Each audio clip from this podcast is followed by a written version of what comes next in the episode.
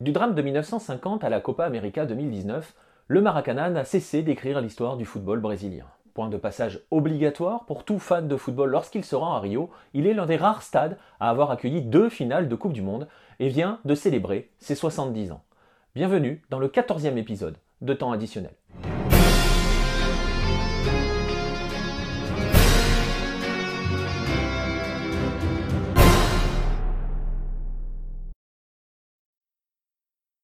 En 1939, Jules Rimet est au Brésil pour étudier la candidature du pays à l'organisation de la Coupe du Monde 1942. La Seconde Guerre mondiale va mettre un terme à cette organisation-là et à cette Coupe du Monde-là, mais au sortir de la guerre, alors que la vie reprend son cours, le Brésil est naturellement désigné pays hôte de la prochaine édition qui doit se tenir en 1949.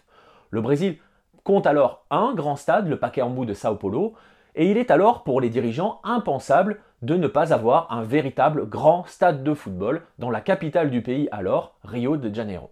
Le projet est alors lancé, la première étape consiste à trouver un site pour déposer ce nouveau stade. Cette étape est l'objet d'une guerre entre Carlos Lacerda, député fédéral, et le maréchal Angelo Mendes de Moraes, maire de la ville, une lutte qui aboutit au report hein, de la Coupe du Monde qui ne se tiendra plus en 1949 mais en 1950.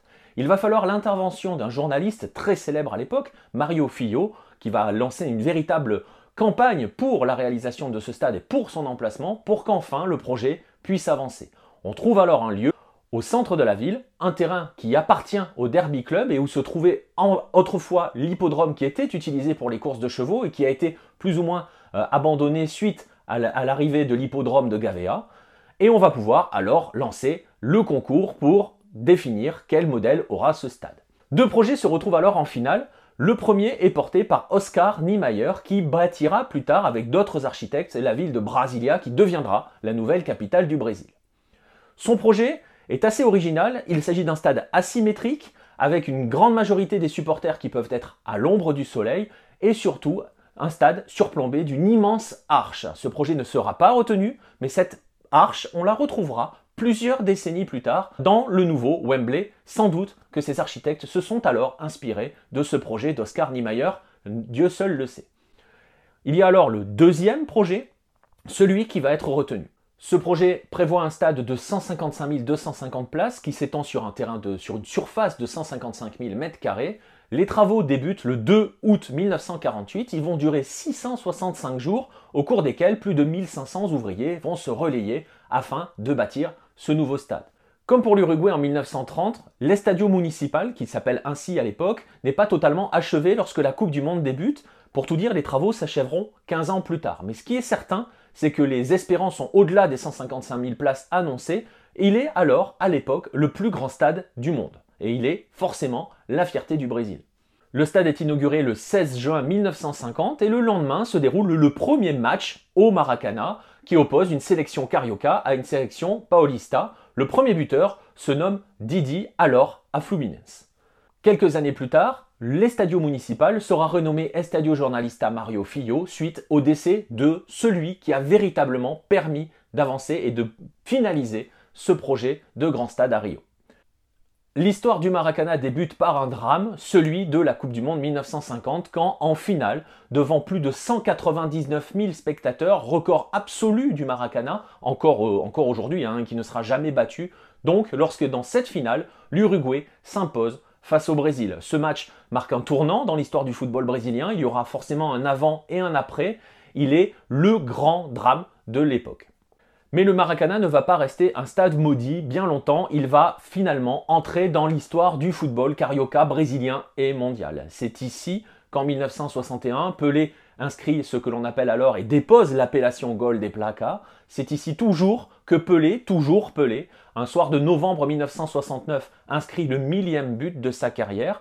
C'est ici aussi que Zico inscrit les deux premiers buts de la finale de Copa Libertadores 1981, le premier titre de Flamengo dans cette compétition, titre qui sera décroché quelques jours plus tard au terme d'un match d'appui. Zico est d'ailleurs à ce jour le meilleur buteur de l'histoire du Maracana avec 333 ou 334 buts. Le débat reste encore ouvert. C'est ici aussi que le Brésil chasse ses vieux démons en finale de la Copa América 1989, finale entre guillemets, hein, parce que c'était à l'époque une formule de championnat, face à l'Uruguay, victoire grâce à un but de Romario, le quatrième titre de la sélection brésilienne. Le Maracana va aussi connaître quelques drames, et notamment en 1992 lors du Brasileirão et d'un match qui oppose Flamengo et Botafogo lorsqu'une partie d'une tribune s'effondre et que des spectateurs vont tomber. On aura 4 morts et plus de 93 blessés. C'est la plus grande tragédie du Maracana et c'est aussi celle qui va débuter une grande campagne de rénovation et de refonte totale du stade. Il y aura plusieurs travaux au cours des deux décennies plus tard, notamment à l'arrivée des années 2000, après les années 2000, avec de grandes euh, restructurations du Maracana. La plus grande est la disparition de la Gérald, le secteur populaire, hein, celui qui était le plus euh, folklorique, qui entraîne aussi, avec toutes ces restructurations, une réduction de la capacité du Maracana. La dernière vague de grands travaux a lieu dans l'objectif de l'organisation de la Coupe du Monde de 2014. Le stade est alors en partie détruit, hein, on ne garde que la structure euh, extérieure, et le, le, Maracana est complètement reformé à l'intérieur avec de nouvelles tribunes entièrement assises et une nouvelle capacité qui se situe désormais aux alentours des 78 000 places et qui donc laisse dans l'esprit des torcedores locaux, notamment ceux de Flamengo, euh, une grande nostalgie de l'époque de la Gérald et du carnaval qui étaient les matchs dans un, dans Maracana en fusion. Quoi qu'il en soit, il continue de marquer l'histoire du football brésilien, 13 ans après avoir été le lot de la première Coupe du Monde des clubs, nouvelle formule, euh, lors d'une finale remportée par le Corinthians de Dida face au Vasco du duo Romario-Edmundo, le Brésil écrase l'Espagne en finale de la Coupe des Confédérations, Espagne qui est alors championne du monde en titre et championne d'Europe en titre. L'année suivante, malheureusement, le Brésil ne jouera pas la finale de la Coupe du Monde euh, qu'il organise et qui est organisée dans ce Maracana, qui se tient dans ce Maracana, puisque le Brésil, entre-temps, s'est trouvé un nouveau lieu maudit, le Mineirão de Belo Horizonte.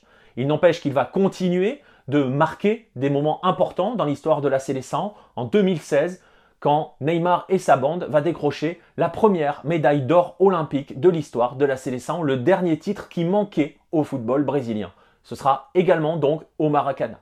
Qu'importe alors qu'il tombe un petit peu dans l'oubli, qu'il frôle l'abandon, on se souvient tous des images dramatiques euh, post-Jeux olympiques, en 2019, il continue de marquer les esprits. Le Brésil décroche 30 ans après une nouvelle Copa América, 30 ans après celle du Maracana de 89, une nouvelle Copa América dans ce Maracana. Elle fait suite, elle va être suivie surtout par une année extraordinaire pour l'un des clubs résidents, le Flamengo, qui réalise euh, le triplé championnat carioca, Brasileirão et Copa Libertadores.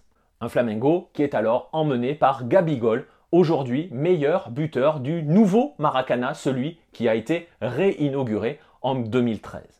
En 70 ans d'existence, le Maracana n'a cessé d'écrire l'histoire du football mondial. De Garincha à Pelé, de Maradona à Messi, tous les plus grands joueurs de la planète ont un jour foulé sa pelouse. Entre joies et drames, et qu'importe s'il a perdu l'âme originelle qui faisait sa folie et qui fait son mythe, il reste l'un des stades incontournables de tout amateur de ballon rond, celui qui a fait rêver des générations.